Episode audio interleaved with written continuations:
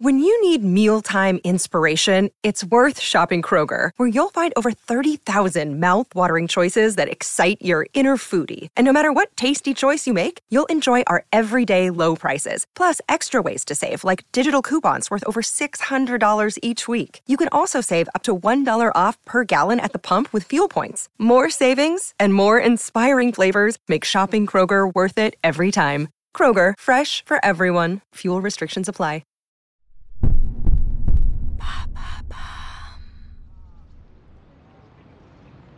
Juillet 1518, à Strasbourg.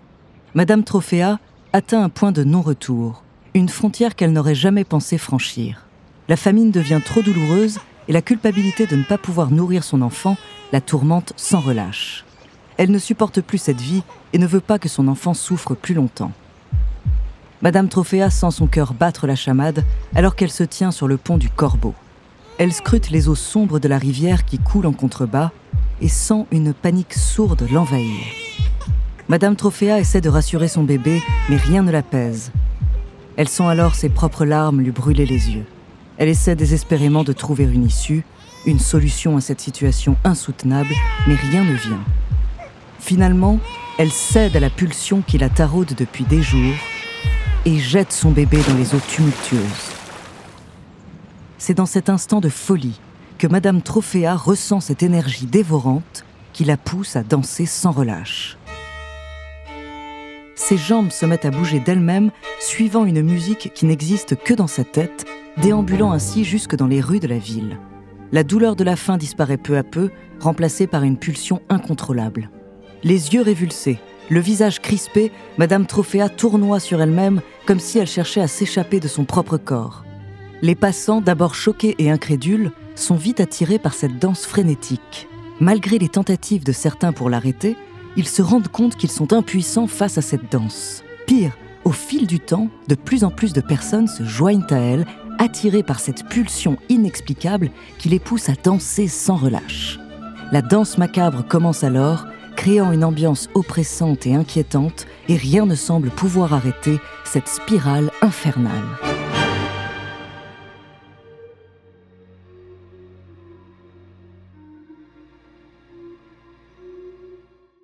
Bonjour, je suis Andrea, bienvenue dans True Story. Dans cet épisode, je vais vous parler d'un événement des plus étranges.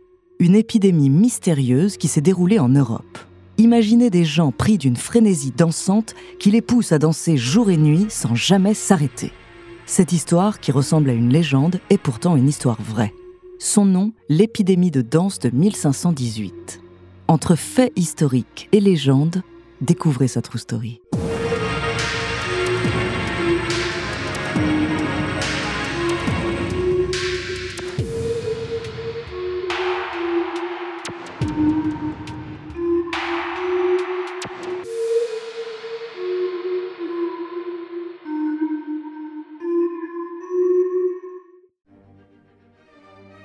En 1518, Strasbourg est une ville majeure du Saint-Empire romain germanique.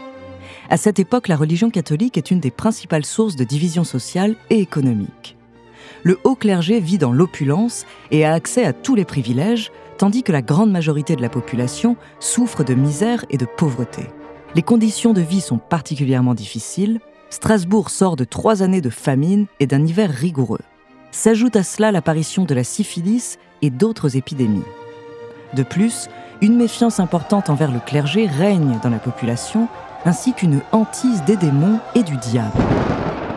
C'est dans ce contexte difficile qu'en juillet 1518, un événement étrange se produit.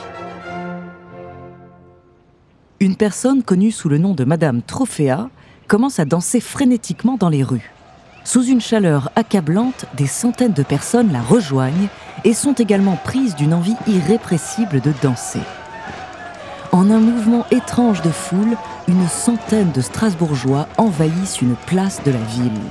Pendant des semaines, de plus en plus de personnes rejoignent la danse, incapables de s'arrêter malgré l'épuisement et les douleurs. Cette épidémie de danse démoniaque plonge la ville dans la terreur et l'incompréhension. Personne ne sait comment l'arrêter ni même comment elle a commencé. La danse macabre prend une dimension apocalyptique. Face à cette situation inédite, Les autorités de Strasbourg sont prises de court. Elles décident alors de créer une commission spéciale chargée d'étudier, de comprendre et d'endiguer cette épidémie. Les médecins de l'époque expliquent que la chaleur et la conjoncture astrale sont à l'origine de cette folie. Ils recommandent donc de donner aux malades une décoction d'orge et de pain, ainsi que de leur faire écouter de la musique. En les encourageant à danser encore plus, les médecins espèrent que la transpiration les aidera à évacuer le mal. Face à l'ampleur du phénomène, la ville décide aussi de regrouper les danseurs dans un lieu fermé afin de limiter la propagation. C'est ainsi que les malades se voient confinés dans un lieu sous surveillance. Des habitants de la ville sont présents pour les nourrir et leur porter secours lorsqu'ils tombent d'épuisement. Dans cette pièce d'isolement, les timbales résonnent de manière frénétique et donnent un rythme soutenu à cette danse. Les visages des danseurs sont crispés. Leurs yeux tournés vers le ciel, ils supplient Dieu pour que leur calvaire s'arrête. Ils tourbillonnent sur eux-mêmes, leurs mouvements sont saccadés, désordonnés, comme si leur corps était secoué par une force invisible. Les cris et les gémissements de ces danseurs se mêlent à la musique, créant une cacophonie infernale. Leurs vêtements sont trempés de sueur, collés à leur peau. Leurs pieds sont ensanglantés, meurtris par la violence de la danse. Ils sont à bout de force, épuisés par cette chorégraphie infernale qui ne semble jamais vouloir s'arrêter. Certains malades finissent par tomber au sol, morts d'épuisement. La ville est alors plongée dans un chaos indescriptible.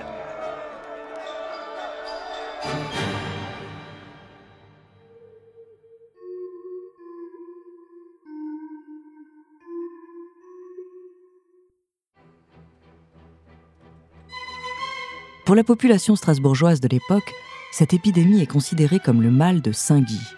Dans la croyance populaire, Saint-Guy est le saint qui punit par les chorés, maladie qui provoque des mouvements incontrôlés et qui guérit par la danse. Ainsi, fin juillet, le conseil de la ville décide d'envoyer les premiers malades par convoi au sanctuaire de Saint-Guy du Hollenstein, situé près de Saverne. Les malades sont alors répartis dans des voitures attelées et doivent rejoindre des prêtres qui leur chantent trois messes par jour. Ils doivent ensuite faire le tour d'un hôtel et donner l'argent de l'aumône à la quête pour espérer guérir. Petit à petit, la fièvre dansante commence à perdre de sa vigueur. Finalement, après six semaines d'horreur et de mystère, les rues de la ville retrouvent leur calme.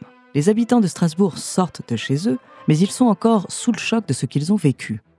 Ils ne peuvent s'empêcher de regarder autour d'eux, constatant les rues jonchées de corps épuisés et de chaussures abandonnées. Certains s'arrêtent pour prier devant les églises qui ont été le théâtre de scènes chaotiques. Les rues sont silencieuses, comme si la ville avait été endormie. Les Strasbourgeois sont traumatisés par cette épidémie de fièvre dansante. L'idée que leurs voisins, amis ou membres de leur famille aient pu être pris d'une folie incontrôlable les terrifie. Les conversations entre voisins tournent inlassablement autour des mêmes sujets, l'épidémie, les pèlerinages à Saint-Guy et la terreur qu'ils ont tous ressentie. Après l'épidémie, plusieurs années se sont écoulées et l'événement est devenu un sujet de fascination pour les intellectuels de l'époque. Le célèbre médecin et alchimiste suisse Paracel s'est penché sur cette étrange manifestation et a proposé une hypothèse audacieuse. Selon lui, la danse est un symbole de la révolte des femmes contre la tyrannie conjugale. Il avance l'idée qu'une certaine Madame Trophéa aurait simulé une maladie pour se venger de son mari avec qui elle était en conflit. Cette danse frénétique et collective aurait ensuite été adoptée par d'autres femmes comme une forme de protestation contre les inégalités sociales. Cependant, il est important de souligner que Madame Trophéa n'a jamais existé. En réalité, c'est Paracel qui a créé ce personnage de toute pièce pour renforcer sa théorie. Il a inventé le nom Madame Trophéa en combinant le mot allemand Frau, qui signifie Madame, avec un terme grec signifiant toupie. Malgré cela, la légende de ce personnage fictif persiste. Certains écrivains lui ont donné vie et ont ajouté d'autres éléments fictifs tels que le meurtre de son enfant. Au fil des siècles, l'épidémie de danse de 1518 a laissé une marque indélébile sur les esprits et l'imagination. Au fil du temps, elle est devenue une légende où les danseurs mouraient par centaines. Et si cette fièvre dansante fascine toujours aujourd'hui, c'est aussi parce qu'elle reste un mystère non résolu à ce jour. Plusieurs théories sont avancées pour tenter d'expliquer ce phénomène. L'une des explications les plus courantes est l'ergotisme, une maladie causée par la consommation de seigle contaminé par un champignon appelé l'ergot. Mais cette théorie n'est pas complètement prouvée. Une autre hypothèse possible réside dans le principe d'hystérie collective. À l'époque, Saint-Guy était présent dans la culture populaire et la superstition conjuguée à la misère aurait pu s'exprimer de cette étrange façon. Enfin, une autre explication possible est la malnutrition ou la consommation d'eau affectée par une bactérie. Une forte poussée de fièvre pourrait être causée par une infection bactérienne, ce qui pourrait expliquer les symptômes de la fièvre dansante de Strasbourg. Cependant, il n'y a aucune preuve concluante qui permettrait d'étayer ces théories. Après presque 500 ans, cet épisode continue d'intriguer les spécialistes car il ne s'agit pas d'une simple légende. La manie dansante de Strasbourg, qui n'est ni la première ni la dernière épidémie de danse recensée en Europe, reste l'une des mieux documentées.